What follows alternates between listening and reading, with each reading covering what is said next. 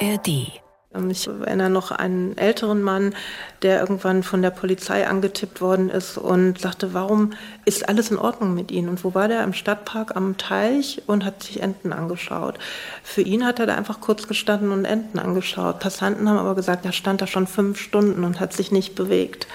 Dann hat jemand der Polizei Bescheid gesagt, obwohl alles mit dem stimmen würde. Und er hat das nicht gemerkt. Er wusste gar nicht, wie das Zeit vergangen ist und hat sich nicht gespürt, nicht gefühlt. Ja, das sind alles so Symptome. Die Menschen sind einfach wie in so einer Zeitschleife, hängen die manchmal drin oder sind völlig taub. Taub, orientierungslos, wie in einer Zeitschleife. Oder auch depressiv, süchtig und schlaflos, weil jede Nacht wieder die Albträume kommen von Bombenangriffen, vielleicht auch von sexuellen Übergriffen im Herkunftsland oder während der Flucht. Oder jeden Tag Flashbacks. So bildhafte Erinnerungen, dass man gar nicht genau sagen kann, bin ich jetzt hier und heute in Sicherheit oder bin ich immer noch mitten im Krieg. Synapsen. Synapsen. Synapsis. Ein Wissenschaftspodcast von NDR Info. Hallo und herzlich willkommen zu einer neuen Folge unseres Podcasts. Ich bin Corinna Hennig. Diesen Podcast bekommt ihr alle zwei Wochen immer freitags in der ARD Audiothek und überall da, wo es Podcasts gibt. Eine kleine, große Bitte an der Stelle von uns. Wenn euch unsere Synapsenfolgen gefallen, dann empfehlt uns gern weiter. Wir gucken ja immer wieder darauf, was Wissenschaft zum Alltag und den Problemen und Krisen unserer Gesellschaft produktiv beitragen kann. Das wollen wir auch heute tun. Menschen, die durch Krieg und Flucht traumatisiert sind, haben nicht nur Schreckliches erlebt, womöglich ihr Zuhause und geliebte Menschen verloren und müssen in einem fremden Land neu anfangen, viele leiden dazu noch unter den Folgen ihrer Traumata. Und viele von ihnen sind in den vergangenen Jahren zu uns nach Deutschland gekommen. Sie kommen noch immer aus ganz verschiedenen Ländern. Was passiert da überhaupt im Kopf, wenn Traumata durch Krieg und Verfolgung entstehen? Warum trifft es die einen viel schwerer als andere? Was die Forschung darüber weiß, wie man den Betroffenen helfen kann und was der Aufenthaltsstatus damit zu tun hat. Darüber möchte ich heute mit meiner Kollegin Astrid Wulff sprechen, die das Thema für uns recherchiert hat. Hallo Astrid, schön, dass du da bist. Hallo Corinna. Der Mann im Stadtpark, von dem wir gerade gehört haben, was ist ihm passiert? Wissen wir das? Ja, der kam aus Afghanistan und er hatte etwa 30 Jahre zuvor als Teenager miterleben müssen, wie Taliban das Haus seiner Familie überfallen und seine ganze Familie umgebracht haben. Er hatte die Schussverletzung wie durch ein Wunder überlebt. Später hat er dann noch einen Bombenanschlag überstanden. Dazu hatte er noch eine schwere Fluchtgeschichte. Und der Mann war Patient im Lichtpunkt in Hamburg-Altona. Das ist eine Traumaambulanz und ein psychosoziales Zentrum. Und Miriam Kröner, die wir gerade gehört haben, leitet das Zentrum. Sie ist auch selber Traumatherapeutin. Und für diese Folge habe ich sie im Lichtpunkt besucht und über ihre Arbeit gesprochen. Zu ihr und ihrem Team aus elf Kolleginnen und Kollegen kommen Geflüchtete, die in irgendeiner Form traumatisiert sind. Und in der Regel werden sie von anderen Stellen aus dem Hilfesystem geschickt, hat sie mir erzählt. In der Flüchtlingshilfe gibt es viele Organisationen, ob das jetzt die Wohnunterkünfte sind, da gibt es auch sozialarbeitende Menschen, denen auffällt, da stimmt etwas nicht mit einer Person. Äh, das können auch mal Lehrer sein, Lehrerinnen sein, die in Deutschkurs merken, die können sich überhaupt nicht konzentrieren, irgendwas stimmt da nicht. Oder auch Juristinnen, also Anwälte, Anwältinnen, die merken, wir kommen ja gar nicht weiter, auch im Asylverfahren und die Person ist immer sowas von aufgelöst. Okay, du hast aber eben erzählt, dass der Mann, den wir am Anfang gehört haben, 30 Jahre zuvor schreckliche Erlebnisse hatte. Wo kommen denn die Menschen überhaupt her, die in so einer Ambulanz behandelt werden? Weiß man das? Es müssten ja mittlerweile viele auch aus der Ukraine sein, könnte ich mir vorstellen. Ja, die meisten der Klientinnen und Klienten kommen aus Afghanistan, dem Iran, Irak und Syrien, aus afrikanischen Ländern und mittlerweile auch einige aus der Ukraine. Das mhm. sind aber dort noch nicht so viele. Okay. Und ein Grund dafür könnte sein, dass sich die Folgen psychischer Traumata oft erst nach Jahren zeigen und häufig dauert es dann auch noch länger, bis sich die Betroffenen Hilfe holen. Und was war dein Eindruck von diesem Therapiezentrum? Du warst ja auch da vor Ort, hast mhm. es dir angeguckt. Das ist erstmal eine Psychotherapiepraxis mit mehreren Räumen. Ein Raum ist für die Therapie mit Kindern und Jugendlichen ausgerichtet. Da sind zum Beispiel mehr Spiele drin. Und was mir grundsätzlich aufgefallen ist, ist, dass es schon sehr lauschig und sehr gemütlich eingerichtet ist. Es hat mich so ein bisschen an mein Yoga-Studio erinnert. Klar, die Klientinnen und Klienten sollen sich einfach möglichst wohlfühlen, sie sollen sich vor allem möglichst sicher fühlen, denn nur dann ist die Arbeit an erlebten Traumata überhaupt möglich. Das ist auch der Grund, warum ich bei keiner Therapiesitzung dabei war und mhm. auch nicht mit Betroffenen gesprochen habe, eben weil das ein geschützter Raum für die traumatisierten Menschen bleiben soll. Das leuchtet ein. Lass mal kurz über die Definition überhaupt sprechen, dieses Begriffs, den wir jetzt schon ein paar Mal benutzt haben. Trauma ist ja erstmal eine medizinische Diagnose. Das kann also auch somatisch sein, also eine Verletzung des Gewebes zum Beispiel oder des Bewegungsapparats. Schädel-Hirntrauma nach dem Unfall ist was, was glaube ich viele kennen. Heute soll es bei uns hier ja aber um die Psyche gehen. Jetzt wird dieser Satz, ich bin traumatisiert, ja manchmal ein bisschen inflationär benutzt. Also Viele sagen das zum Beispiel, wenn es beim Zahnarzt ein bisschen unangenehmer war, ich bin traumatisiert von diesem schrecklichen Bohrer. Das ist ja aber hier nicht gemeint. Wie wird so ein seelisches Trauma wissenschaftlich überhaupt definiert? Genau, da gibt's eine wissenschaftliche Definition zu und äh, darüber habe ich mit Heide Glesmer gesprochen. Sie ist von der Uni Leipzig, Psychotherapeutin und forscht zu Psychotraumatologie und Migration. Wir reden ja häufig von traumatisierten Menschen und wenn man jetzt aus diesem klinischen Verständnis der posttraumatischen Belastungsstörung kommt, dann ist ein Trauma eigentlich erstmal nur ein Ereignis, ein auslösendes Ereignis, also ein Ereignis, was unsere Bewältigungsleistung überfordert, ein Ereignis, das uns erschüttert und so weiter. Ja, und wir, es ist sogar relativ eng definiert, weil im allgemeinsprachlichen Gebrauch wird der Traumabegriff ja auch häufig sehr ja fast ein bisschen inflationär gebraucht. Also bei uns heißt es eigentlich immer, es geht um die Bedrohung des Überlebens oder der körperlichen Unversehrtheit. Also wenn man eine schwierige Trennung hinter sich hat oder den Arbeitsplatz verliert oder sich mit jemand ganz furchtbar streitet, dann wäre das kein Trauma, sondern ein kritisches Lebensereignis. Und viel weniger Menschen bekommen auch eine Traumafolgestörung. Also nicht jeder, der ein Trauma hat, hat zwangsläufig auch Folgen, sondern es gibt eben auch Menschen, die nur vorübergehende oder keine Folgen haben. Da sagt sie auch inflationär, ne? Das ist ja genau der Eindruck. Genau. Und eben was Sie sagten, ne, es kann sich daraus eine Traumafolgestörung entwickeln, wie zum Beispiel eine posttraumatische Belastungsstörung. Das heißt, dass das Erlebte so bedrohlich ist, dass die Psyche das Erlebte nicht einsortieren kann und verarbeiten kann. Und dann kann es eben zu unterschiedlichen Symptomen kommen. Es dauert dann aber manchmal auch Jahre, bis die auftauchen. Es muss aber keine Traumafolgestörung entstehen. Das hatten wir jetzt festgehalten. Es gibt eine sogenannte Übergangsrate. Also wie oft im Schnitt die Menschen nach einem Trauma psychisch krank werden. Bei Vergewaltigung liegt die bei 50 Prozent. Mhm. Das heißt, jede oder jeder Zweite entwickelt im Schnitt eine Traumafolgestörung. Bei langer Haft mit Folter oder sexualisierter Gewalt über längere Zeit ist die Übergangsrate höher. Das sind ganz schön hohe Zahlen.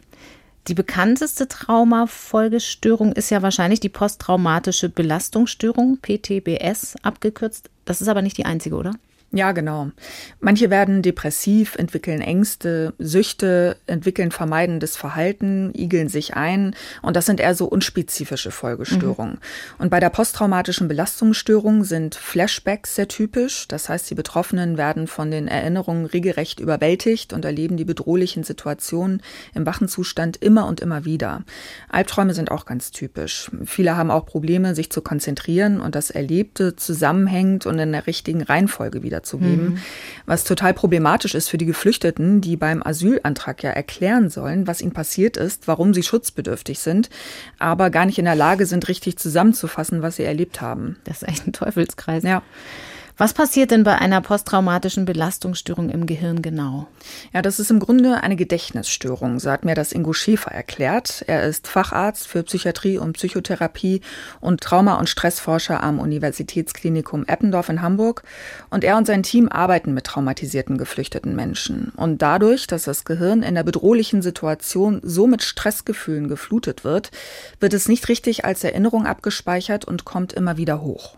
Also gerade bei der posttraumatischen Belastungsstörung ist es ein gutes Bild, dass da was Unverdautes ist, dass es also irgendein in einem Zwischengedächtnis sozusagen äh, Erinnerungen gibt, die da rumspuken und die unverarbeitet sind. Und da greifen eben diese spezifischen traumafokussierten Therapien an und helfen beim Verdauen, bei der Verarbeitung.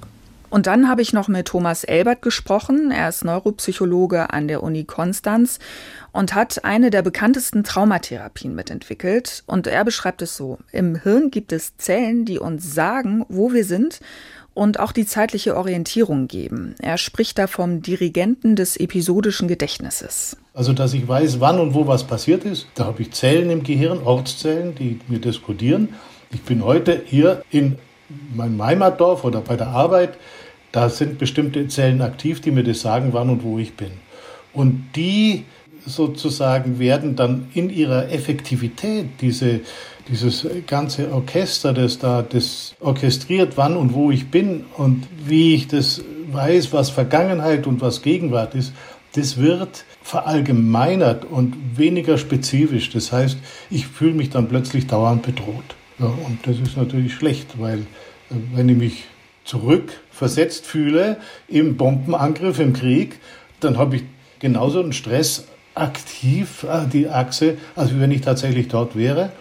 Und das ist gut im Moment der Bedrohung, aber natürlich schlecht, wenn die Bedrohung nur vermeintlich ist, wenn die nur aus der Erinnerung aufsteigt. Dirigenten des episodischen Gedächtnisses, das finde ich einen ganz schönen Begriff. Interessant, dass zeitliche und örtliche Orientierung damit zu tun haben. Das spielt dann bestimmt bei den Therapien auch eine Rolle, könnte ich mir vorstellen. Die sind ja jetzt schon angeklungen. Aber lass uns das nochmal einen Moment zurückstellen, die Frage nach den Therapien. Ich würde gerne zunächst nochmal bei den Geflüchteten bleiben. Wissen wir überhaupt, wie viele Menschen in Deutschland durch Krieg und Flucht traumatisiert sind? Ja, da gab es im Sommer 2018 eine interessante Erhebung vom Wissenschaftlichen Institut der AOK. Rund 2000 Geflüchtete aus Syrien, dem Irak und Afghanistan ab 18 wurden befragt. Sie lebten bereits bis zu zwei Jahre in Deutschland und wohnten noch in Aufnahmeeinrichtungen. Und die Studie kommt zu dem Ergebnis, dass rund drei Viertel der befragten Schutzsuchenden unterschiedliche Formen von Gewalt erfahren haben und oft mehrfach traumatisiert sind. Mhm. Etwa 60 Prozent der Geflüchteten haben Krieg und 40 Prozent Angriffe durch Militär miterlebt. Bei jeder dritten Person sind Angehörige verschleppt worden oder verschwunden und nur 22 Prozent, also gerade mal ein Fünftel der Personen ungefähr, berichteten in der Befragung von keinen traumatischen Erfahrungen. Das heißt, vier Fünftel haben traumatische Erfahrungen gemacht. Jetzt ist aber traumatische Erfahrung ja eben noch nicht Folgestörung. Mhm. Das heißt, die Frage nach den Folgestörungen ist trotzdem noch offen. Ja, und bei mehr als 40 Prozent aller Befragten dieser Studie zeigten sich Anzeichen einer depressiven mhm. Erkrankung, unter anderem Mutlosigkeit, Trauer, Nervosität und Unruhe und auch körperliche Beschwerden wie Rückenschmerzen, Kopfschmerzen und Schlafstörungen. Ah, das gehört auch dazu, das körperliche. Okay. Ja, das gehört auch dazu. Und im Vergleich zu Geflüchteten, die keine traumatischen Erfahrungen angegeben hatten, traten diese Beschwerden bei traumatisierten Personen doppelt so häufig auf. Sie haben 2017 und 2018 versucht, so viele Geflüchtete wie möglich in einer Erstaufnahme in Leipzig zu interviewen. Und die meisten von ihnen kamen aus Kamerun, Venezuela und Syrien. Und das Besondere an der Studie war, dass sie dadurch wirklich sehr viele Menschen erreicht haben. Sie erzählte, dass bei anderen Studien zum Beispiel nur der Vater einer Familie den Fragebogen ausgefüllt hat, der Rest der Familie aber nicht. Und diesmal haben die Befragten Fragebögen selbst auf Tablets ausgefüllt. Wie haben die da das Sprachproblem gelöst?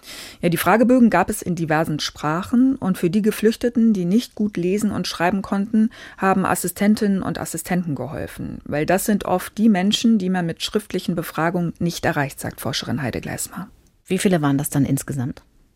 Ja, 1300 Menschen waren in der Zeit in der Unterkunft angekommen. Befragt werden konnten knapp 570. Viele hat das Team dann doch nicht angetroffen oder sie wollten nicht mitmachen. Und wonach sind die gefragt worden, die Geflüchteten? Das Motto war Ihr Leben auf der Flucht. Erzählen Sie uns Ihre Geschichte. Also, wann und wie lange waren Sie unterwegs? Mit wem? Was haben Sie unterwegs erlebt? Und wie geht es Ihnen jetzt? Und die Ergebnisse waren sehr beeindruckend. Über 60 Prozent der Befragten berichten, Opfer von Gewalt geworden zu sein. 40 Prozent waren in Gefangenschaft oder wurden als Geisel festgehalten. Und dazu gab es noch eine andere bittere Erkenntnis. Ja, also was uns besonders berührt hat, sind tatsächlich die Befunde zu Erfahrungen sexualisierter Gewalt, weil das ist ja ein Thema, was relativ neu ist. Also eigentlich so auf der internationalen Agenda ist es ja erst in den 1990er Jahren aufgetaucht mit dem Bürgerkrieg in Ruanda und, und dem Bosnienkrieg und den systematischen äh, Vergewaltigungen im Rahmen dieser Kriege. Und es ist aber so, dass bis heute eigentlich bei dieser Thematik in der Regel Frauen und Mädchen im Fokus stehen. Und das ist im Prinzip erstmal richtig, weil die ein besonderes Risiko haben. Aber was sozusagen extrem vernachlässigtes Thema ist, ist, dass auch Männer Opfer von sexualisierter Gewalt im, im Kontext von Krieg und Flucht werden. Und wir hatten das in unserer Studie mit erfragt und haben zumindest dort so erste Hinweise bekommen, dass eben auch Männer sehr häufig solche Erfahrungen machen. Und zwar nicht nur auf der Flucht oder im Krieg, sondern zum Teil auch schon im Herkunftsland. Und das sind Daten, die so neu waren und die auch wirklich überraschend waren. Also weil das einfach sehr, sehr hohe Raten waren. Oha, da wird tatsächlich bisher sehr wenig drüber gesprochen. Also ja. ich höre das fast zum ersten Mal in dem Ausmaß. Ich will trotzdem an der Stelle nochmal nachhaken. Man kann ja aber aufgrund von solchen Fragebögen keine Diagnosen stellen. Also Stichwort Trauma, Traumafolgestörung. Lässt sich trotzdem was über Traumafolgestörungen sagen aus dieser Befragung? Also es gibt Hinweise darauf. Fast jeder und jede zweite befragte Geflüchtete zeigt Hinweise auf eine psychische Erkrankung, also eine posttraumatische Belastungsstörung, eine Depression oder auch körperliche Beschwerden, die in solchen Studien bisher auch nicht abgefragt wurden, sagte mir Heide Gläsmer. Und viele hatten auch gleich mehrere dieser Symptome. Heide Gläsmer und ihr Team haben auch eine Studie gemacht mit unbegleiteten jungen Geflüchteten, 14 bis 19-jährigen Jungs und jungen Männern, die sich eben ganz alleine auf den Weg gemacht haben und in Leipzig in betreuten WGs untergekommen sind. Auch sie wurden zu ihrer Fluchtgeschichte befragt und dazu, wie es ihnen gerade geht. Sie haben Fragebögen selbst ausgefüllt. Dazu gab es ausführliche Interviews zu ihrer Fluchtgeschichte und auch die Betreuerinnen und Betreuer wurden befragt. Die stehen ja ganz besonders im Fokus der Öffentlichkeit oft, diese unbegleiteten jungen Geflüchteten. Was kam dabei mhm. raus? Auch hier haben viele traumatische Erlebnisse hinter sich. Über die Hälfte hat Gewalt erlebt, mehr als 40 Prozent wurden mit einer Waffe bedroht. Knapp 20 Prozent haben Gefangenschaft und Geiselnahme erlebt und 40 Prozent wurden Zeuge, wie jemand umgebracht wurde oder sich selbst umgebracht hat. Fast 60 Prozent hatten mäßige oder starke psychische Auffälligkeiten. Das wundert mich nicht. Ja. Und bei den Ergebnissen gab es viele Ähnlichkeiten mit der Studie zu den erwachsenen Geflüchteten, aber auch Unterschiede. Und Heide Glesmer hat mir da ein interessantes Detail erzählt. Was besonders auffällt, ist ein sehr, sehr hohes Maß an sogenannten nicht suizidalen selbstverletzenden Verhalten. Also sprich Selbstverletzungen wie zum Beispiel sich in die Arme Schnitte zu machen oder sowas, die nicht mit der Absicht geschehen zu sterben. Ja, und, und wir hatten in unserer Studie, das ist eine kleine Stichprobe, die ist sicher nicht repräsentativ, aber in unserer untersuchten Stichprobe haben fast 17 Prozent angegeben, schon mal einen Suizidversuch begangen zu haben. Das ist jetzt ein Selbstbericht. Wir können das im Einzelfall nicht prüfen, aber das ist eine eindrucksvoll hohe Zahl. Das macht deutlich, welchem Druck diese Kinder und Jugendlichen ausgesetzt sind. Ja, und unter ihnen sind eben viele, die angegeben haben, sich selbst zu verletzen, fast 30 Prozent aller Befragten. Also, das sind, das, das sind heftige Zahlen, die wir da gerade gehört haben. Ich versuche das noch mal ein bisschen zu sortieren. Also, fast ein Fünftel aus der Stichprobe, zwar nicht repräsentativ, aber trotzdem aus der Stichprobe ist es schon noch eine hohe Zahl, finde ich, haben schon mal versucht, sich umzubringen. Aber vor allen Dingen insgesamt aus der Befragungsstudie hattest du vorhin gesagt, fast 60 Prozent, also fast zwei Drittel haben psychische Auffälligkeiten. Ja. Das passt so ein bisschen dazu, was man intuitiv schon denkt, dass es für Kinder und Jugendliche besonders gravierend ist, wenn sie Krieg, Verfolgung und Flucht miterleben müssen. Wie wirken denn überhaupt Traumatisierungen bei Minderjährigen? Was weiß man darüber? Was gibt es da für Besonderheiten? Darüber habe ich mit Menno Baumann gesprochen. Er ist Pädagoge und forscht unter anderem zu Verhaltensstörungen bei Kindern und Jugendlichen. Und er sagt, dass es eine große Rolle spielt, wann eine Traumatisierung passiert. Wenn dieser Umwelt natürlich die Welt bedrohlich ist, aufgrund von familiärer Gewalt, aufgrund von Kriegstraumata, aufgrund von äh, Fluchterfahrung, auch gerade Kleinkinder in dieser Fluchtphase, das ist eine ganz sensible Phase, die müssten sich mit anderen Dingen beschäftigen als mit, wie kommen meine Eltern über die die nächste Grenze. So, und auch natürlich auch kulturelle Entwurzelung von einem Tag auf dem anderen in einer völlig anderen Welt zu sein. Dann passt sich das Gehirn leider eben auch an diese Situation an und ist dann quasi, man könnte so am ersten Aufschlag ganz plump sagen, immer in Alarmbereitschaft. Und so eine zweite sensible Phase erleben wir dann nochmal kurz vor der Pubertät.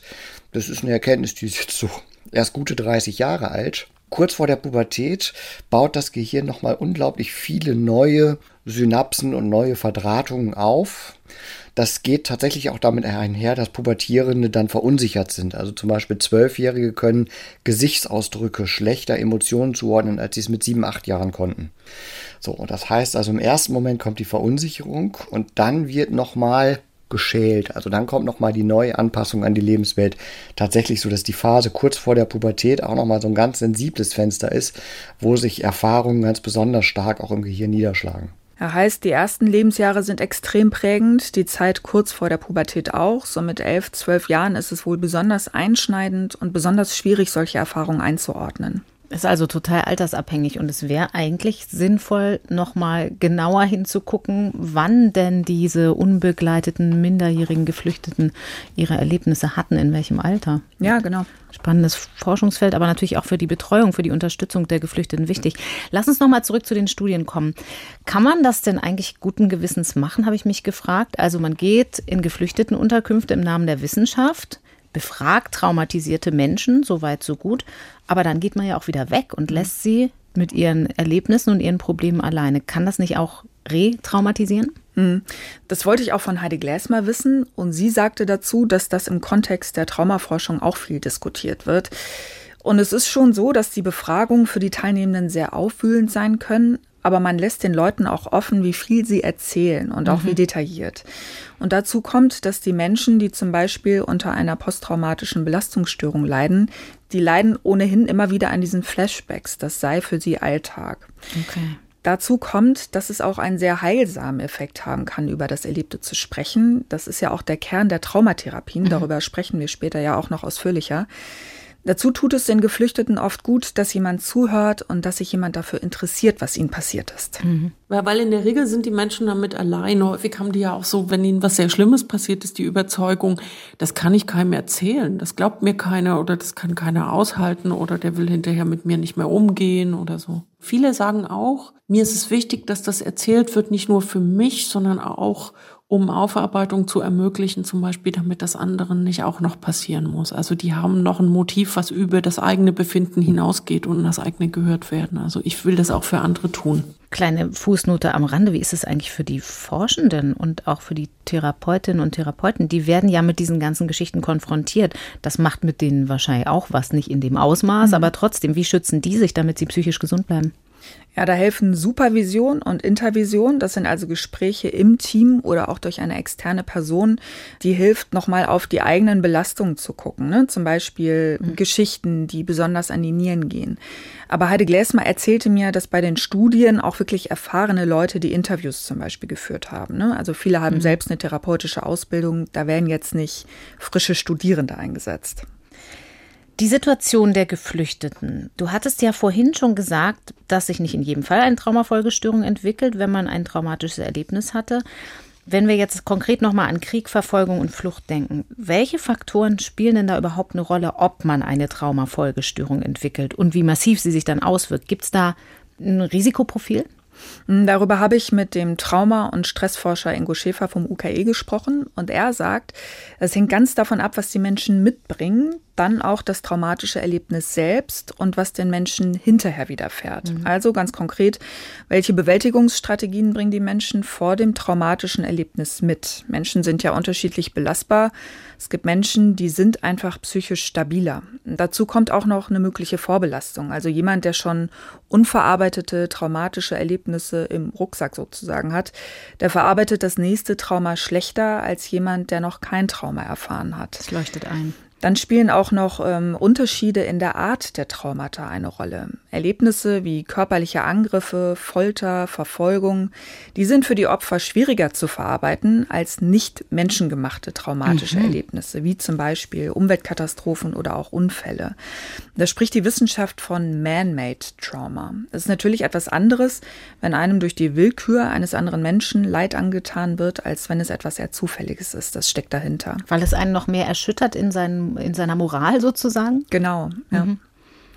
Und hinterher brauchen die Opfer am besten ganz viel Sicherheit und Hilfsangebote, um schnell wieder stabil zu werden, sagt Ingo Schäfer. Da haben vor allem zwei Perspektiven sich auch in Studien als sehr wichtig herausgestellt. Und das ist einmal die soziale Unterstützung, die jemand nach dem Ereignis erhält. Also das soziale Netzwerk, wie gut das mobilisiert sein kann, wie viele Menschen da auch zur Verfügung stehen und ob es weitere Belastungen gibt oder ob das eben eine ganze Kette, eine Serie von Belastungen äh, ist, wie zum Beispiel bei Menschen, die ähm, auf der Flucht sind, wo es ja ganz selten um nur ein einziges Erlebnis geht.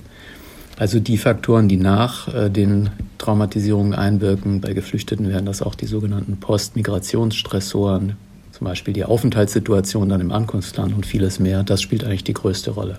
Ja, und das Problem ist dann, selbst in einem Ankunftsland, wo Frieden herrscht, wie Deutschland, kommen die Geflüchteten ja erstmal lange nicht zur Ruhe. Ne? Wie sicher ist mein Aufenthaltsstatus? Mhm. Habe ich Zugang zu Hilfsangeboten? Kann ich arbeiten? Kann ich Sprachkurse belegen?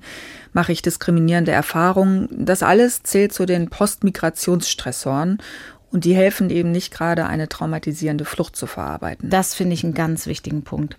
Das heißt also, man kann auch aus der Forschung heraus belastbar sagen, dass unser Umgang mit Geflüchteten, auch politisch, eine ganz wichtige Rolle spielt, dass also Postmigrationsstress Belastungsstörungen verstärken kann? Ja, das kann man so sagen. Und zu dem Ergebnis kommen Forscher von der Uni Düsseldorf. Die Psychologen Christian Gerlach und Reinhard Pietrowski verglichen zwei Patientengruppen von Geflüchteten, die alle an einer posttraumatischen Belastungsstörung litten. Und die einen waren nur geduldet, die anderen hatten eine Aufenthaltserlaubnis. Und die mit der Aufenthaltserlaubnis hatten nicht nur weniger Angst, sondern hatten auch insgesamt deutlich mildere Symptome. Das ist echt frappierend. Kann man das noch mehr konkretisieren? Da gibt es ja sicher noch mehr Forschung mittlerweile zu, oder ist das noch zu jung? Das ja, Gebiet? gibt es. Cordula von Denkowski zum Beispiel, sie beschreibt das äh, ein bisschen genauer. Sie forscht unter anderem zu Grundlagen der Flüchtlingsforschung. Und sie schildert ganz konkret, wie Postmigrationsstressoren aussehen können. Die Unterbringung in überfüllten Massenunterkünften zum Beispiel, sich über viele Monate hinziehende Asylverfahren, mhm. Angst vor der Asylanhörung und auch Feindseligkeiten in der einheimischen Bevölkerung. Dazu sagt sie, dass Befragungen zeigen, dass die Angst vor einer drohenden Abschiebung Gefühle der Todesangst Angst, Hilf- und Ausweglosigkeit wieder aufleben lässt. Und das sorgt dafür, dass sich der Traumatisierungsprozess fortsetzt, anstatt dass die Menschen hier zur Ruhe kommen. Diese Studien wurden ja aber vor dem Krieg in der Ukraine gemacht, oder? Ja, genau. Für ukrainische Geflüchtete gibt es aber ein vereinfachtes Verfahren zur Aufnahme von Kriegsflüchtlingen und die müssen auch kein Asyl beantragen. Mhm. Kann das auch ein Grund sein, dass die weniger in der Ambulanz auftauchen, wie du es am Anfang erzählt hast? Beziehungsweise merkt man schon einen Unterschied? Gehen die mit Traumata ein bisschen anders um? Ja, offenbar haben ukrainische Geflüchtete weniger Postmigrationsstressoren als zum Beispiel Geflüchtete aus Syrien. Zum einen, wie du sagst, durch das vereinfachte Aufnahmeverfahren. Dann gibt es in Sachen Traumatherapie noch andere Unterschiede. Sie haben nämlich mehr psychotherapeutische Angebote als Geflüchtete aus anderen Ländern, sagte mir Miriam mhm. Kröner aus dem Traumazentrum. Sie müssen keine 18 Monate warten, um die Regelversorgung nutzen zu können. Dazu muss man aber auch gleich einschränkend sagen, auch Deutsche, die Zugang zur Regelversorgung haben, warten teilweise monatelang auf Therapieplätze. Mhm, das ist ein bekanntes Thema. Allerdings wurden für die ukrainischen Geflüchteten speziell gesonderte Therapiekontingente mit Übersetzenden geschaffen. In Hamburg gibt es beispielsweise ein Koordinationszentrum, das Therapieplätze vermittelt. Das heißt, das könnte doch ein Grund sein, warum sich nicht so viele von Ihnen da bei ihr zum Beispiel in der Traumaambulanz melden. Ja, das ist schon möglich. Mhm. Aber die, die sich melden, haben ihrem Eindruck nach ähnliche Symptome und Probleme wie Geflüchtete aus anderen Krisenregionen. Mhm.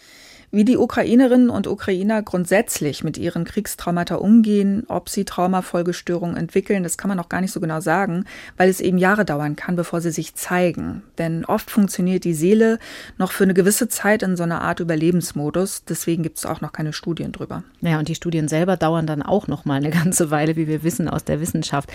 Wenn wir über die Traumatisierung der Kriegsopfer sprechen, dann kommt mir die ganze Zeit schon die spannende Frage in den Kopf, ob Traumata eigentlich von Generation zu Generation nun weiter vererbt werden können oder nicht. Da gab es ja in den vergangenen Jahren eine große Diskussion, mhm. auch viel Literatur. Wie ist denn da der Stand der Forschung?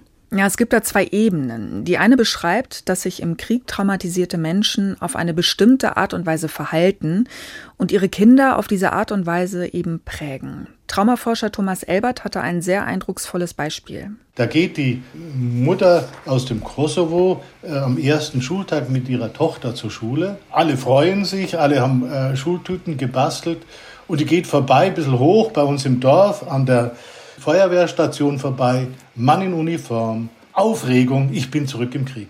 Die sagt zu ihrer Tochter, du, ich kann nicht mit dir am ersten Tag mit in die Schule gehen.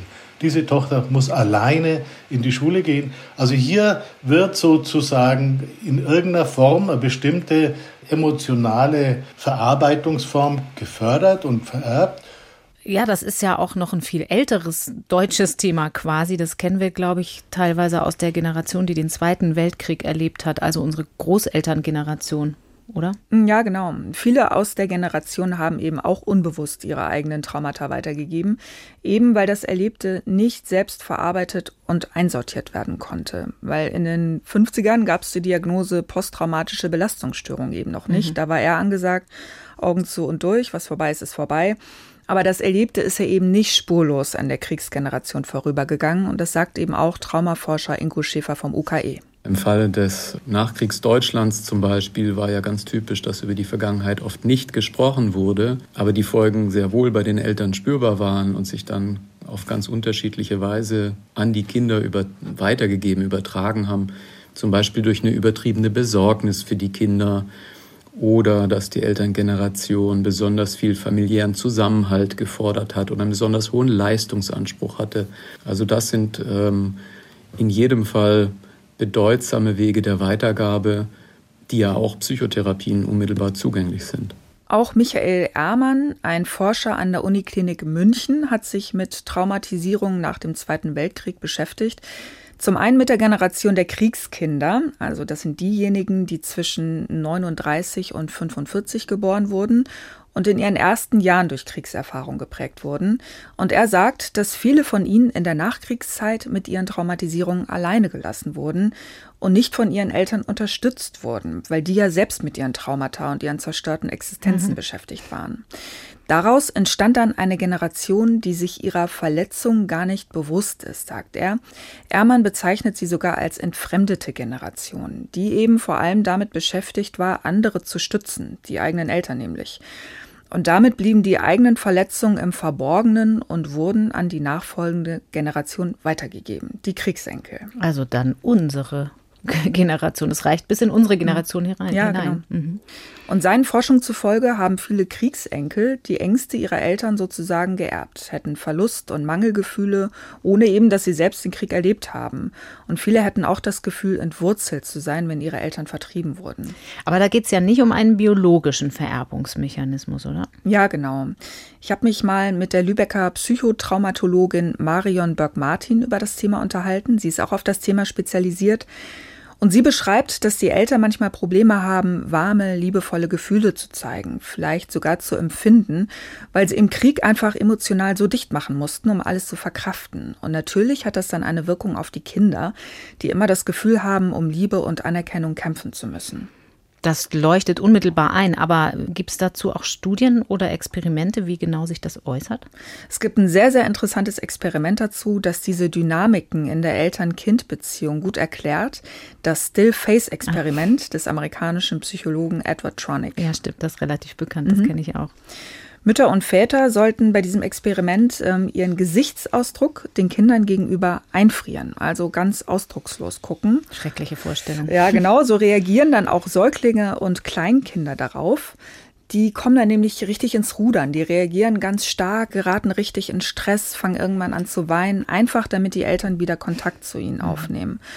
Harald Schickedanz, Vorstand der Deutschen Gesellschaft für Trauma und Dissoziation, sagte in einem Interview mit dem Deutschlandfunk etwas ganz Spannendes, nämlich, dass man diesen Still-Face-Zustand auch bei traumatisierten Menschen sieht. Und sie zeigen häufig keine Regung und reagieren auch kaum auf ihre Umwelt dieses Experiment finde ich ziemlich gruselig, aber es ist natürlich interessant, ähm, dass das tatsächlich da eine Parallele gibt. Also ja. das leuchtet unmittelbar ein.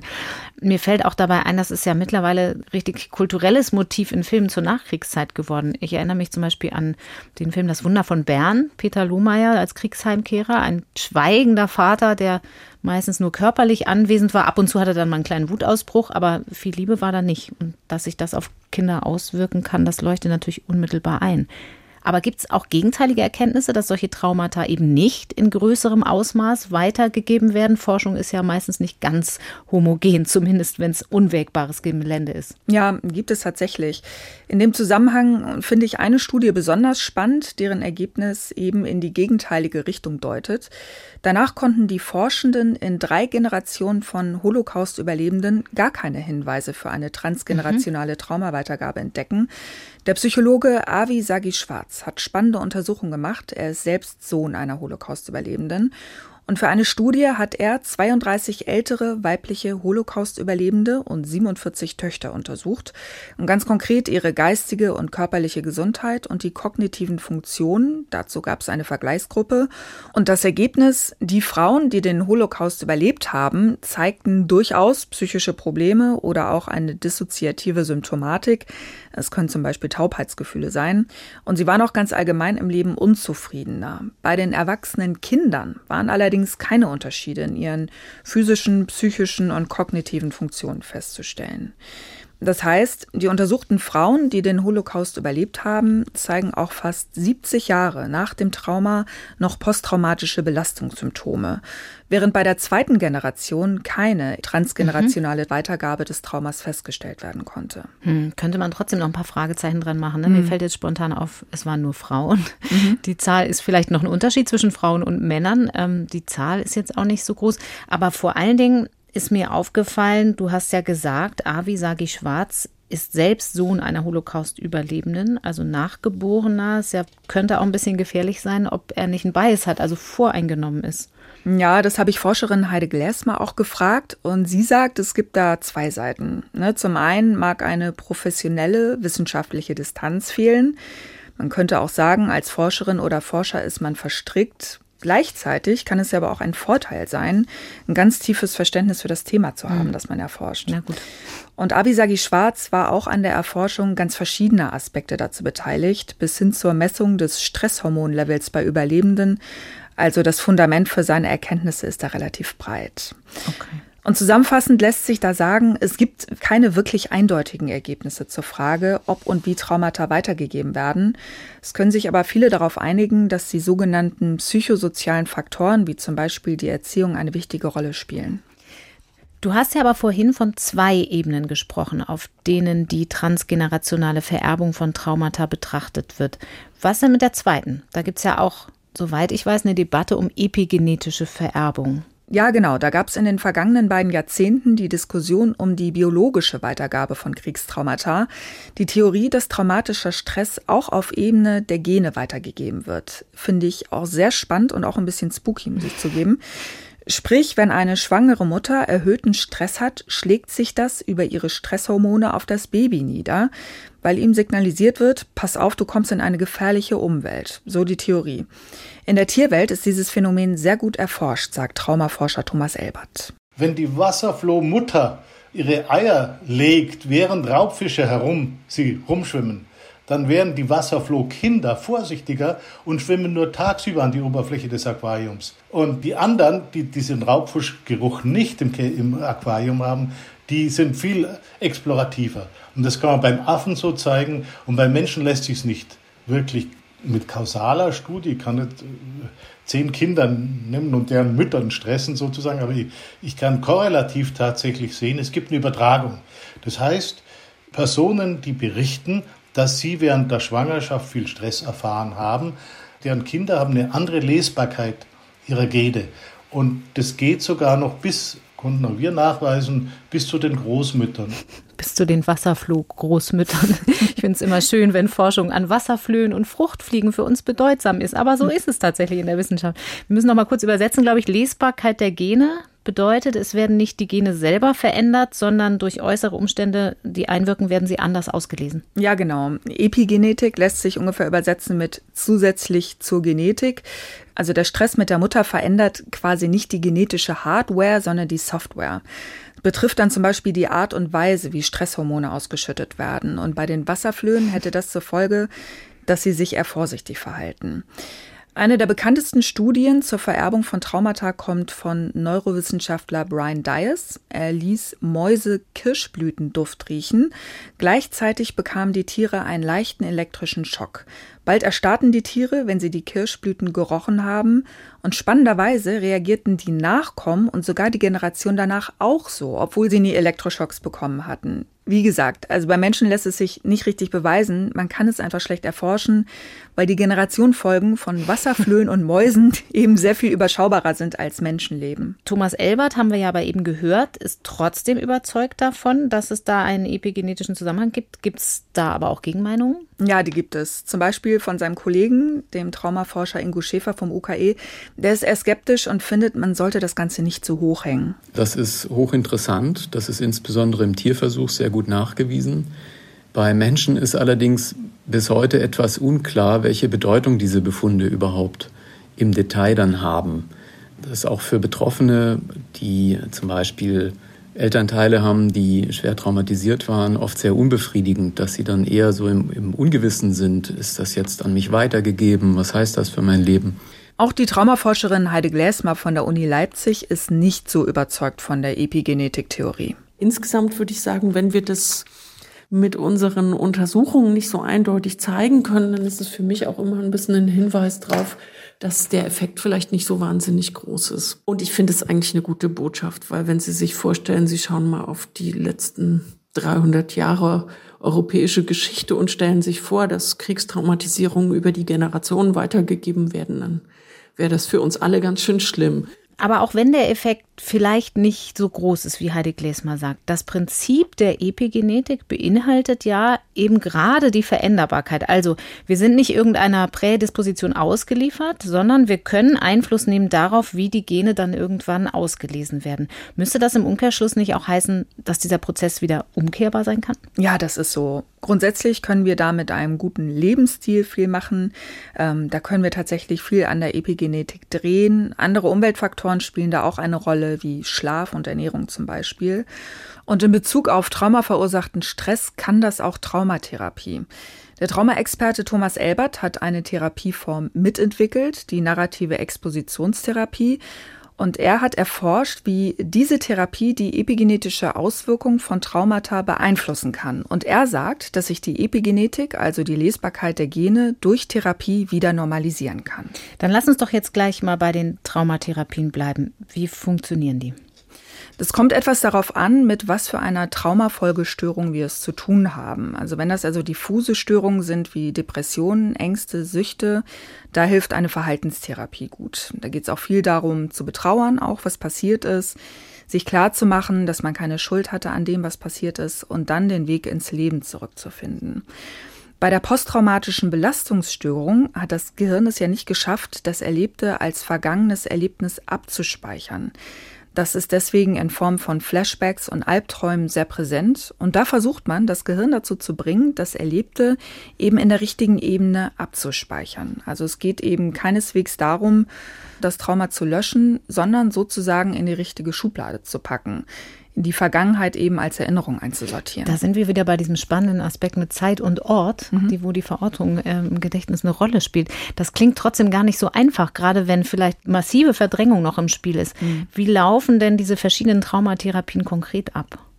Ja, bei der fokussierten Traumatherapie soll in einem geschützten Rahmen der traumatisierte Mensch möglichst genau davon erzählen, was passiert ist mit Gefühlen, Geräuschen, Gerüchen, also mit möglichst vielen Sinneseindrücken. Und das kann sehr, sehr anstrengend sein und sehr schmerzhaft.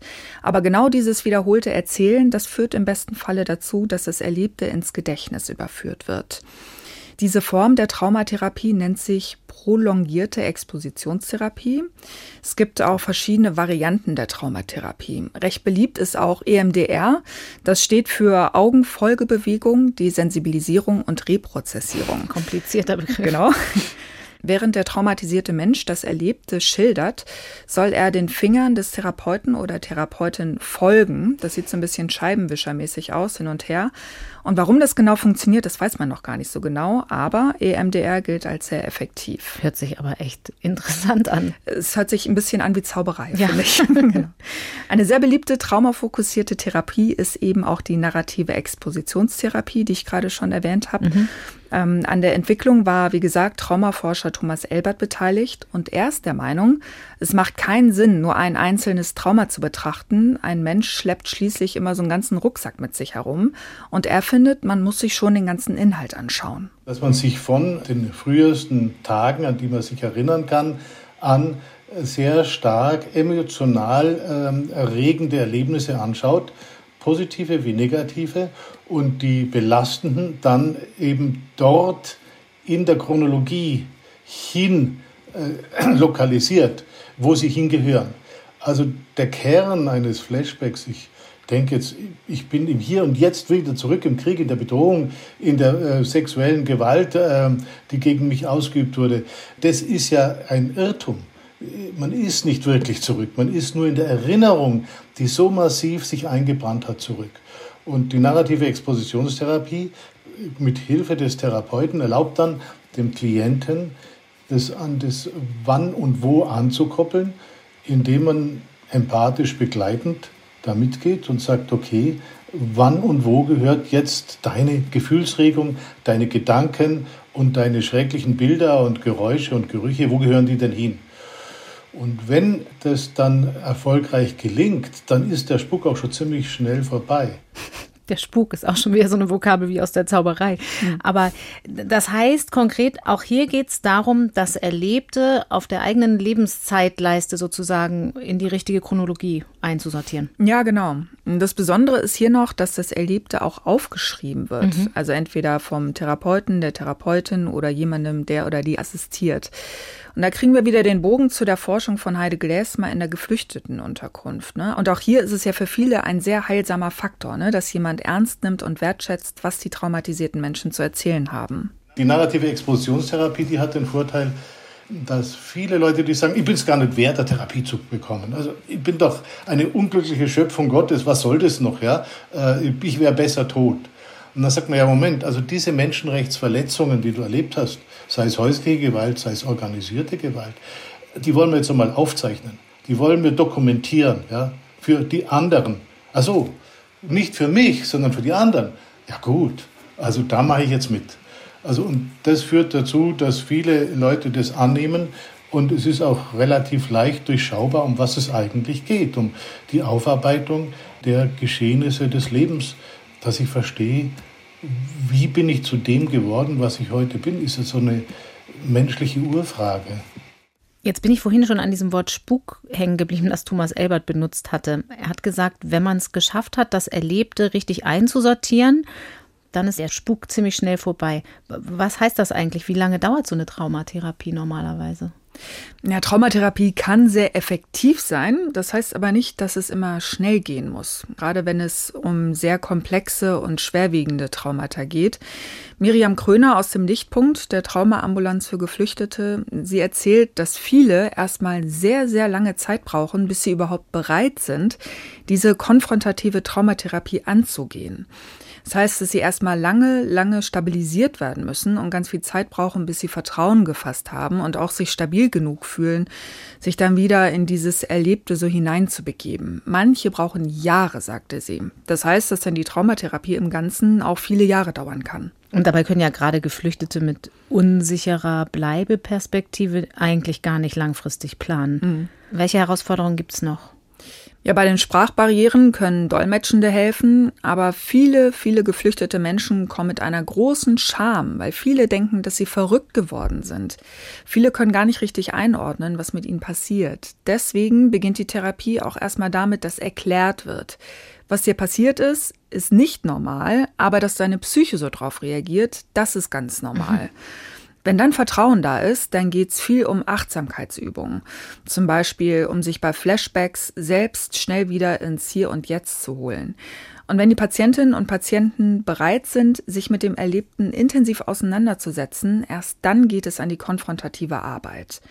Manchmal ist die aber auch gar nicht mehr nötig, sagt Miriam Kröner. Was auch spannend ist, bei manchen Menschen ist es so, dass das Trauma sich auch durchs Gespräch integriert, dass man nicht unbedingt die Konfrontation suchen muss. Es kann sein, dass die Verarbeitung durch die Zeit, ne, die Zeit halt alle Wunden, hm, wenn man das jetzt wissenschaftlich beäugen würde, könnte ich äh, Ihnen das jetzt nicht erklären, aber oft ist es ja so. Und einfach durch die Beziehung mit einem anderen Menschen, die sehr heilsam sein kann. Das Ganze ist ja historisch gesehen noch ein relativ junges Forschungs- und überhaupt medizinisches Thema. Wie lange gibt es denn diese verschiedenen Therapiemöglichkeiten überhaupt schon und wie gut erforscht sind die? Hm. Ende der 70er kam die prolongierte Expositionstherapie auf, dann EMDR in den 80ern und die narrative Expositionstherapie in den 90ern. Und alle sind evidenzbasiert, sprich gut erforscht und wirksam. Und gibt es auch biochemische Möglichkeiten, also Medikamente, Psychopharmaka zum Beispiel? Mhm. Ja, darüber habe ich auch mit Heide Gläsmer von der Uni Leipzig gesprochen. Und bei der posttraumatischen Belastungsstörung ist nach den aktuellen Leitlinien Traumatherapie angesagt und nicht Medikamente zu verschreiben. In der Praxis ist es aber schon so, dass oft zur Stabilisierung erstmal Medikamente verschrieben werden, gerade wenn es keine Möglichkeit der Traumatherapie gibt. Psychopharmaka helfen aber nicht, die Traumata zu lösen. Es wird allerdings an Medikamenten und Substanzen geforscht, die bei der Traumatherapie helfen können. Studien zufolge sollen zum Beispiel Beta-Blocker helfen, das Erlebte besser im Gedächtnis abzulegen. Und die Berliner Charité erforscht gerade, inwiefern THC gegen Albträume bei posttraumatischen Belastungsstörungen helfen kann. Also das sind dann aber alles nur Ergänzungen, also Unterstützung für konkrete Symptome oder überhaupt als unterstützende Hilfeleistung. Genau, was gegen die Traumata wirklich hilft, ist die Traumatherapie. Mhm. Ich fasse mal zusammen an der Stelle. Man weiß offenbar heutzutage ganz gut darüber Bescheid, wie sich Traumata durch Krieg und Verfolgung auf die Psyche auswirken und was man tun kann, um den Menschen zu helfen. Wir haben vorhin ja aber schon über unsere Großelterngeneration gesprochen, also die Kriegsheimkehrer nach dem Zweiten Weltkrieg. Wie war das denn da wissenschaftshistorisch gesehen, sagen wir mal vor 60, 70 Jahren? Wir haben es ja schon kurz angesprochen, Kriegstraumata nach dem Zweiten Weltkrieg wurden öffentlich erstmal gar nicht beachtet, also auch noch gar nicht erforscht, oder?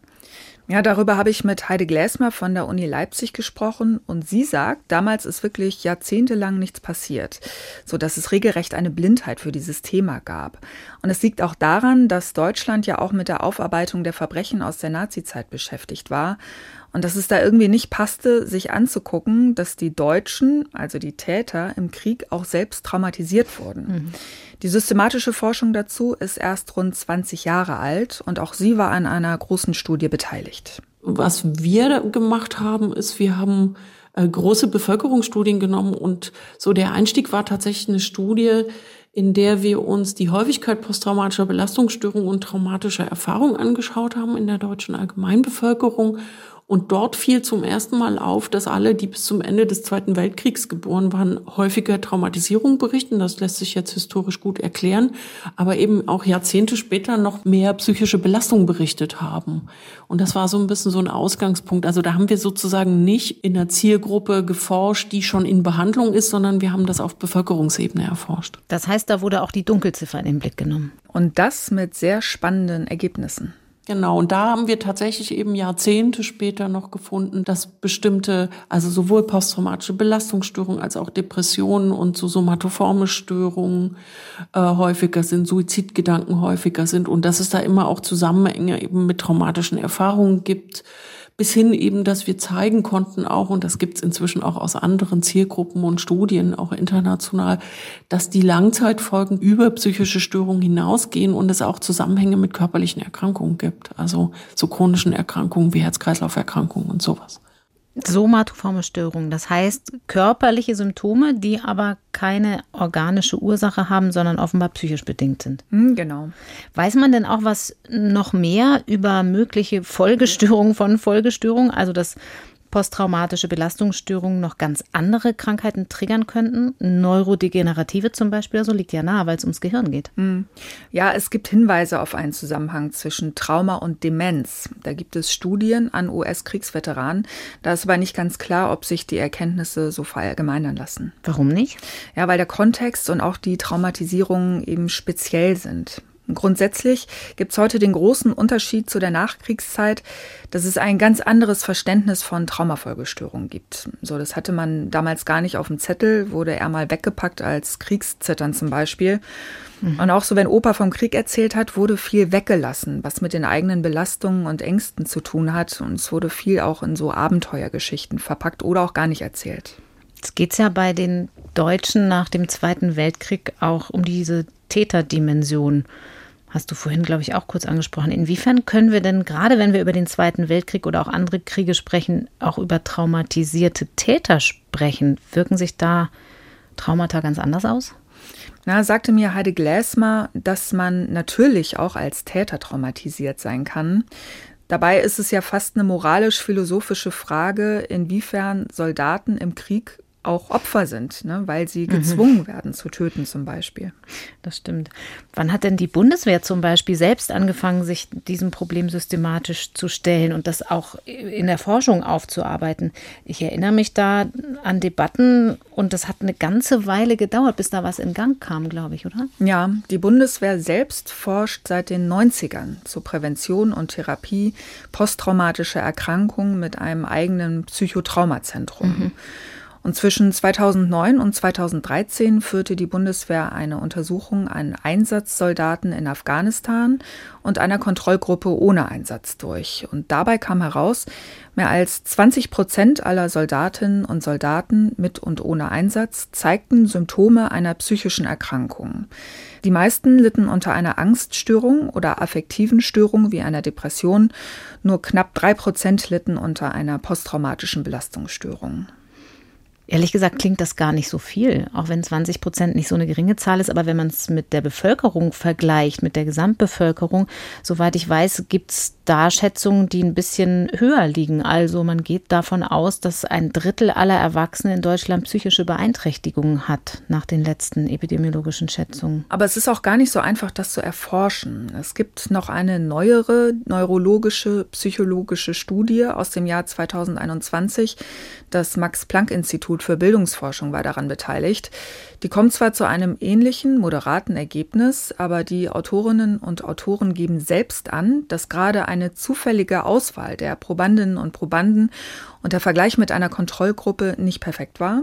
Und die verschiedenen Belastungen durch den Einsatz sind auch nicht so gut von Kriegstraumata zu trennen. Mhm, okay, also muss man diese Studienergebnisse mit Vorsicht betrachten. Ich könnte mir auch vorstellen, dass es überall da, wo solche Untersuchungen zunächst mal auf Befragungen basieren, sozusagen Sollbruchstellen gibt. Also das Thema ist im, auch im Militär ja noch vergleichsweise jung. Und da geht es natürlich um die Frage für die Soldaten und Soldatinnen, wie sozial anerkannt ist es überhaupt, offen über mögliche Symptome zu sprechen. Und das Problem betonen die Forschenden eben auch als mögliche Limitation oder Einschränkung der Erkenntnisse.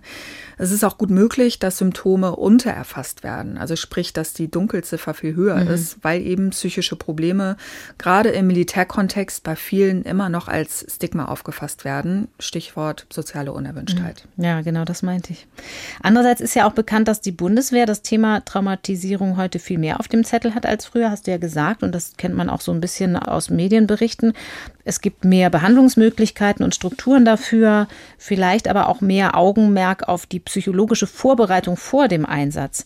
Gibt es denn da noch andere Untersuchungen, vielleicht ältere zu Traumafolgestörungen nach Bundeswehreinsätzen, die ein bisschen mehr Licht auf die Entwicklung so über die Jahre werfen? Ja, die gibt es. Ähm, eine Studie aus dem Jahr 2009 zum Beispiel.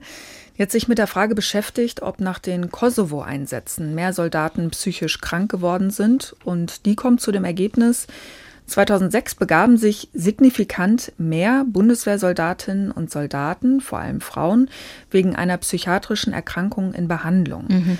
In Bundeswehrkrankenhäusern stieg dazu der Anteil psychiatrischer und insbesondere belastungsreaktiver Störungen an. Und die werden definiert als vorübergehende und als unangenehm erlebte Störung der menschlichen Psyche, und sie tritt auf infolge einer überwältigenden Belastung und äußert sich durch intensive seelische Beschwerden. Mitgeforscht an beiden Studien, über die wir gerade gesprochen haben, hat Peter Zimmermann, Klinikchef des Bundeswehrkrankenhauses Berlin. Aber da reden wir ja nur von denen, die schon Hilfe gesucht haben. Also auch da könnte noch eine Dunkelziffer drin sein. Mhm. Okay, unterm Strich, grundsätzlich haben wir heutzutage einen ganz anderen Blick darauf, dass durch Krieg traumatisierte Menschen Hilfe brauchen. Also ganz anders als nach dem Ersten und Zweiten Weltkrieg. Trotzdem scheint das Problem zum Beispiel bei den Geflüchteten irgendwie nicht kleiner zu werden. Es gibt ein ganz anderes Bewusstsein und auch Wissen über Kriegstraumata. Man weiß, dass sie es gibt, dass die Folgen haben können und dass die unbehandelt nicht einfach verschwinden. Das Problem ist, es gibt viel zu wenig Hilfe und zu wenig Therapieangebote, sagt Heide Glersma von der Uni Leipzig. Wir haben heute wirksame Behandlungsansätze für zum Beispiel posttraumatische Belastungsstörungen und sowas, wo wir im Großteil der Betroffenen auch helfen können. Das sind also alles Dinge, die sind natürlich anders als bei der Weltkrieg II Generation über viele Jahrzehnte. Also es gibt auch eine Aufmerksamkeit für das Thema. Aber wenn man jetzt mal die andere Seite der Medaille anschaut, dann ist es natürlich so, dass es einen Mangel an Versorgungsangeboten gibt. Also es gibt diese psychosozialen Zentren, die leisten wunderbare Arbeit, aber im Verhältnis zu den Befunden, die wir haben, dass also ein großer Teil der geflüchteten Menschen sehr schwierige Erfahrungen gemacht hat und auch psychische Belastung hat, die Behandlungsbedarf haben. Und wir uns die Strukturen anschauen, wie viele Menschen tatsächlich eine sachgerechte Behandlung bekommen können, dann klafft da eine Riesenlücke. Also was das Wissen betrifft, da stehen wir eigentlich gar nicht so schlecht da. Was die Versorgungsstrukturen betrifft, sieht es doch deutlich anders aus. Ja, der Meinung ist auch Traumaforscher Ingo Schäfer vom UKE.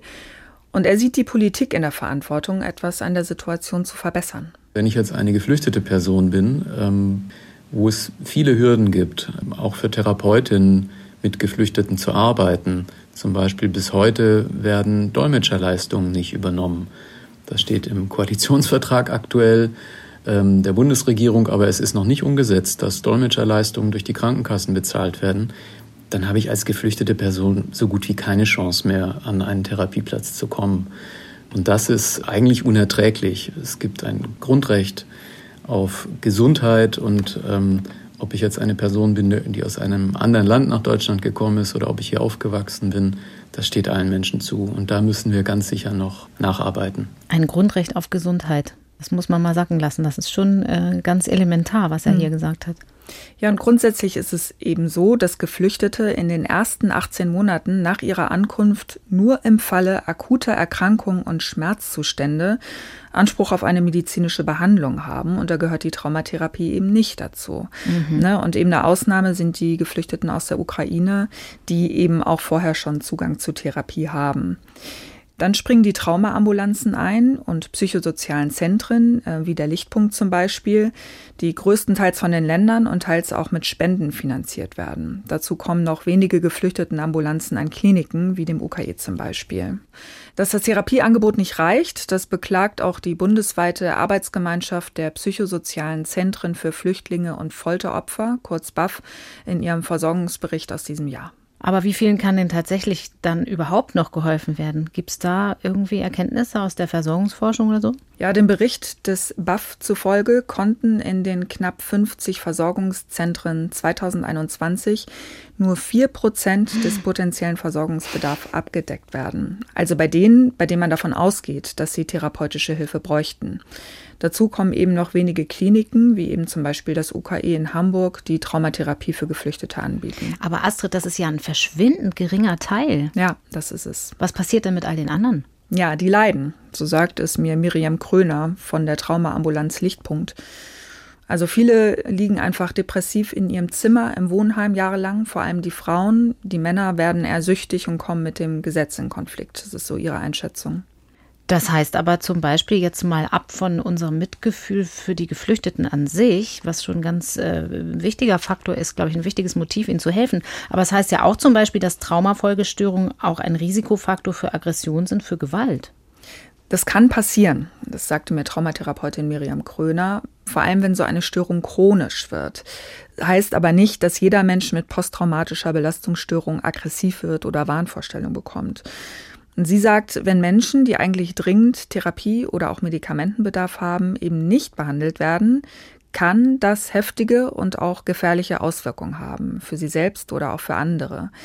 Dass allerdings dabei andere Menschen zu Schaden kommen, sei sehr selten, sagt sie. Miriam Kröner hält aber die Dunkelziffer bei Gewalt in den Familien für sehr hoch. Gerade dadurch, dass es in den Sammelunterkünften oft sehr eng ist, es wenig Privatsphäre gibt, da hört sie selbst von, wie sie selber sagt, sanfteren Charakteren, auch von Frauen, dass die oft am liebsten schreien oder andere schlagen möchten. Das tun sie dann meistens nicht, aber es kommt eben auch vor. Menno Baumann, der unter anderem zu Gewalt bei jungen Menschen forscht, der sagt auch, dass Traumatisierung durchaus zu Gewalttaten führen kann und das eben nicht nur bei Geflüchteten. Das gilt für alle Menschen. Der häufigste Risikofaktor für Gewalt ist familiäre Gewalt. Das heißt, die meisten Gewalttäter haben früher Gewalt erlebt und das gilt natürlich auch für geflüchtete Menschen. Und das, was ich kritisiere aus Sicht der Gewaltforschung, ist, wir wissen zu wenig über die Historien der Menschen, wir betreiben zu wenig Biografiearbeit und wir erkennen zu spät, wer dort ein ernsthaftes Problem hat. Und das wäre für mich schon so ein Ansatz, dass man sagt, Menschen, die aus Hochrisikogebieten für schwerste Traumatisierungen kommen, die sollten wir präventiv uns ganz genau angucken und dann auch ganz schnell medizinische, psychosoziale und sozialpädagogische Versorgung aber auch Schutz, wenn da ein Gefahrenpotenzial lauert. Das gibt es ja. Da müssen wir einfach schneller ran. Und das ist im Moment so der Punkt. Und das ist das, was sicherlich in der deutschen Gesellschaft Verunsicherung auslöst, dass wir nach der Strategie fahren, wir warten erst, bis was passiert. Und das ist nicht gut. Und dann sind die Inszenierungen von schwer traumatisierten Menschen, wenn sie impulsdurchbrüchig sind, oft so spektakulär, dass sie in den Zeitungen über Tage hinweg auf den Titelseiten erscheinen. Und das macht sie eben dann zu einer besonderen Risikogruppe für soziale Ausgrenzung und für Vorurteile. Und eins ist ihm da nochmal ganz wichtig zu betonen, geflüchtete Menschen sind nicht häufiger straffällig als Nicht-Geflüchtete. Das ist, glaube ich, tatsächlich wichtig, ne? weil das Thema wird ja oft populistisch ausgeschlachtet, dass man da auch nochmal bei der Faktenbasis bleibt. Genau, und das liegt oft daran, dass man Geflüchtete mit der Gesamtgesellschaft vergleicht. Und äh, das ist Quatsch, sagt er. Es gibt laut Menno Baumann zwei Risikofaktoren für Gewalt, nämlich männlich zu sein und jung zu sein. Und der durchschnittliche in Deutschland lebende Mensch ist zurzeit 44,5 Jahre alt und wir haben einen Bevölkerungsanteil von unter 30 Prozent, die jünger als 30 sind. Und von denen sind ungefähr 50 Prozent männlich, 50 Prozent weiblich. Bei den Geflüchteten sind es aber eben 73 Prozent, die männlich sind und unter 30. Wenn ich diesen Faktor berücksichtige, der für Gewalt eine große Rolle steht, dann steht den geflüchteten Menschen nicht die deutsche Gesamtbevölkerung gegenüber, sondern weniger als 30 Prozent der deutschen Gesamtbevölkerung. Und dann stellen sich die Zahlen ganz, ganz anders dar. Und wenn ich dann noch so Faktoren reinnehme wie Armut, soziale Ausgrenzung, das wichtige Traumamerkmale sind, das Kernmerkmal des Traumas ist die soziale Isolation. Und wenn ich dann noch sozial ausgegrenzt bin, habe ich viel weniger Resilienz dann erklärt sich das Phänomen vollkommen. Das hat nichts mit Kultur, das hat nichts mit Religion, das hat nichts mit Herkunft zu tun, sondern also Migration ist im Grunde genommen kein Faktor, sondern eine Mischung aus jung, männlich und die Lebensumstände, die sie haben. Und das ist ja das, was wir ihnen als Gesellschaft anbieten. Migration ist im Grunde kein Faktor. Auch das würde ich gerne an der Stelle nochmal betonen. Ich finde das ganz wichtig, was er hier sagt, weil wir kennen vielleicht alle solche Diskussionen gerade aus den letzten Jahren und Monaten. Und die Krux liegt aber in der Statistik. Also da kann man keine einfache Wenn-Dann-Schluss ziehen. Das haben wir hier im Podcast auch schon oft besprochen, dass, ähm, dass die Zahlen oft eine andere Sprache sprechen, wenn man hinter sie guckt und genauer hinguckt. Fassen wir mal zusammen an der Stelle. Es gibt gute Therapien, aber zu wenig Hilfsangebote für traumatisierte Geflüchtete. Und da wäre es wichtig, genauer hinzugucken, auch qualitativ nochmal genauer hinzugucken, wann hat wer was erlebt zum Beispiel. Was bedeutet denn aber dieser Versorgungsmangel für die Menschen selbst konkret, wenn ihre Symptome zum Beispiel chronisch werden? Das bedeutet ganz konkret, dass die Symptome tendenziell eher schlimmer werden, sagt Miriam Kröner vom Lichtpunkt. Wir haben manchmal Menschen, die, die, sind schon seit sechs Jahren in Deutschland. Jetzt kommen die erst, sind sie eigentlich richtig bei uns, können die nicht in die Regelversorgung. Die sind aber wie gefühlt gerade gestern angekommen, weil die einfach warten, warten, warten. Und das ist so, dass natürlich die Symptome sich verschlimmern. Da ist es bei manchen auch gar nicht so leicht, überhaupt Therapieerfolge, klassische Therapieerfolge so zu erzielen. Und manche sind auch therapieresistent und, und da ist auch wirklich eine Chronifizierung, wo man sagt, äh, das ist vielleicht eher fast schon eine palliative Begleitung. ja. Ja, und auch im Lichtpunkt in Altona gibt es keine freien Plätze und dafür lange Wartelisten. Was ich noch ganz spannend fand, ist, was Heide Gläsmer von der Uni Leipzig dazu sagte. Selbst wenn der Staat ganz viel Geld für Therapeutinnen und Therapeuten locker machen würde, gäbe es diese Leute gar nicht, die Traumatherapie anbieten könnten. Aber trotzdem müsste nicht gerade im Hinblick auf die Jungen mehr Geld in die Hand genommen werden, so oder so, auch wenn wir die Leute noch nicht haben. Wir haben ja schon gehört, dass gerade die besonders nachhaltig unter traumatischen Erlebnissen leiden. Ja, müsste man eigentlich, genau. Aber traumatherapeutische Angebote für Geflüchtete gibt es grundsätzlich nicht genug. Ne? Und dann fehlt auch an vielen Stellen Wissen darüber, wie gesagt, woher die jungen Menschen kommen, wie kultursensibel auch mit ihren Traumata mhm. umgegangen mhm. werden müsste. Das findet Kinder- und Jugendforscher Menno Baumann. Zum Beispiel gibt es je nach Herkunftsort ganz unterschiedliche Arten, Traumata auszudrücken. Da bräuchte man eben ganz viel Wissen und ganz viel Feingefühl, damit die jungen Menschen überhaupt erstmal Vertrauen fassen. Und auch da sieht er großen Nachholbedarf. Hm. Wo gibt es denn dennoch Hoffnung oder gibt es überhaupt dennoch Hoffnung für die traumatisierten Menschen? Alternativen irgendwie? Zumindest gibt es immer mehr Alternativen zu den knappen Einzeltherapien, sagte mir Heide Gläsmer. Es gibt zum Beispiel Gruppenangebote, es gibt Peer-Projekte, wo sich Geflüchtete gegenseitig unterstützen, es gibt auch Online-Selbsthilfe und auch dazu werde viel geforscht. Und Heide Gläsmer ist auch ganz überzeugt davon, dass solche Angebote zumindest helfen können. Ich habe Miriam Kröner gefragt, was sie und ihr Team motiviert, dran zu bleiben. Schließlich gibt es ja so viele Menschen, die Hilfe brauchen und sie können nur einem Bruchteil wirklich helfen. Und sie sagte mir, genau das ist es eigentlich, zu wissen, dass man zumindest einigen helfen kann. Und die Dankbarkeit, die sei eben auch sehr, sehr groß. Und dazu geht Miriam Kröner auch davon aus, dass sich das Erlernte auch irgendwie weiter fortpflanzt, weil zum Beispiel Achtsamkeitstechniken weitergegeben werden oder auch die Fähigkeit, über das Erlebte und eigene Gefühle zu sprechen. Und es hat auch Wirkung in die Familien rein, dass also vielleicht die Generationen nach ihnen nicht so sehr leiden darunter wie andere. Also das hat schon auch so einen Effekt auch vielleicht auf mehrere Menschen. So ist die unsere Hoffnung. und genau, also ich bin bestimmt auch eine große Optimistin und ähm, das ist schon so ein Motor, der mich äh, antreibt oder uns alle, denke ich hier. Genau. Für die Menschen, die es geschafft haben, ein Trauma zu überleben und zu verarbeiten, gibt es für die eigentlich sowas wie ein Happy End? Vielleicht schwieriges Wort in dem Zusammenhang, aber ja. Ja, man spricht tatsächlich von posttraumatischem Wachstum, das entstehen kann, wenn die betroffenen Menschen ein besonderes Maß an Belastung durchlebt haben. Das kann sich zum Beispiel darin äußern, dass man das Leben selbst oder gute Beziehungen wertschätzen kann, eine besondere Spiritualität, die man für sich findet, oder dass man sich auf besondere Werte besinnt und dann auch buchstäblich über sich hinauswächst. Mhm. Und das erlebt Miriam Kröner in ihrer Arbeit auch immer wieder. Sie hat mir zum Beispiel von einer jungen Frau aus Eritrea erzählt, die auf ihrer Flucht brutal vergewaltigt wurde und schwanger wurde. Und sie bringt das Kind zur Welt und nennt das Kind Shalom, also Frieden. Und sie kann das Kind als etwas Positives annehmen und empfindet es als ein Geschenk.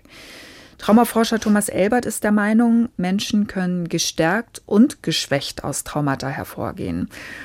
Er sagt, die Grundannahme, dass die Welt gut ist, sei für viele dauerhaft beschädigt, aber viele sehen sich auch selbst als Überlebende und das stärkt sie wiederum. Viele seien auch emotional sensitiver und empathischer. Jetzt haben wir es tatsächlich geschafft, bei diesem bedrückenden Thema am Ende doch noch irgendeinen positiven Schlusspunkt zu setzen. Also wir merken, wie so oft, wenn man es in der Forschung mit dem Menschen selbst zu tun hat, ist es komplex und multifaktoriell. Deshalb gibt es in den allerseltensten Fällen eine simple Wenn-Dann-Rechnung. Aber wenn wir über den Umgang mit kriegs- und fluchttraumatisierten Menschen nachdenken, dann sollte man sich klar machen, dass wir für sie viel bessere Versorgungsstrukturen brauchen. Und, das finde ich besonders interessant, dass auch unsere Aufnahmepolitik sich auf die Entwicklung ihrer Belastungsstörungen auswirken kann. Dass die Entscheidung also mit welchem Status sie hier sind, ob sie arbeiten können, wie sie tatsächlich im wahrsten Sinne des Wortes integriert und aufgenommen werden, dass das nicht allein eine formale Entscheidung ist. Und wir reden ja nicht nur von dem extrem bedrückenden Fall, wo jemand stündlich von der Abschiebung bedroht ist, sondern das fängt schon deutlich niedrigschwelliger an. Also das eine hängt untrennbar mit dem anderen zusammen. Astrid, vielen Dank für deine Recherche. Das ist ein Thema, das uns sicher in vielen verschiedenen Facetten weiter begleiten wird. Ja, sehr gerne. Außerdem bedanke ich mich bei Lena Bodewein heute für die Redaktion und für technischen und mentalen Support bei Marion von Klarenauer, Jonas Teichmann und Jakob Böttner. Und ich bedanke mich natürlich bei euch fürs Zuhören. Hier waren heute sehr viele Aspekte drin, die man sicher noch weiter vertiefen könnte, wenn ihr also selbst nach- und weiterlesen wollt. Unsere Quellen finden sich wie immer unter ndr.de slash synapsen in den Informationen zum Audio. Wie immer könnt ihr uns außerdem schreiben an synapsen.ndr.de. Nächste Woche geht es hier weiter mit einer Folge unseres Science Slam. In 14 Tagen hört ihr dann wieder eine reguläre Synapsenfolge in der ARD Audiothek oder überall da, wo es Podcasts gibt. Mein Name ist Corinna Hennig. Ich sage Tschüss, bleibt kritisch und bleibt uns treu. Und ganz zum Schluss kommt wie gewohnt für euch hier noch ein Hörtipp. Diese unendliche Dankbarkeit gibt eine innere Ruhe und eine tiefe, tiefe Freude. Wofür sollen wir dankbar sein? Und woher kommt diese Freude? In dem Augenblick, wo ich Sachen dann aufschiebe, werden ja Sachen automatisch bedrohlich, die dann echte Angstgegner sind. Was hilft denn gegen dieses ewige Aufschieben? Was ist das Besondere an Frauenfreundschaften? Und was hilft gegen Eifersucht? Solche Fragen und viele mehr beantwortet der neue Psychologie-Podcast Wie wir ticken. Lebensnah und wissenschaftlich fundiert. Wir sagen, wie Gefühle, Gedanken und Verhaltensweisen entstehen und klären auch auf, ob wir unsere Eltern nackt sehen müssen. Wie wir ticken. Euer Psychologie-Podcast von SWR2 Wissen und BR Radio Wissen. Wie wir ticken. Ab sofort in der ARD Audiothek. Jeden Mittwoch eine neue Folge.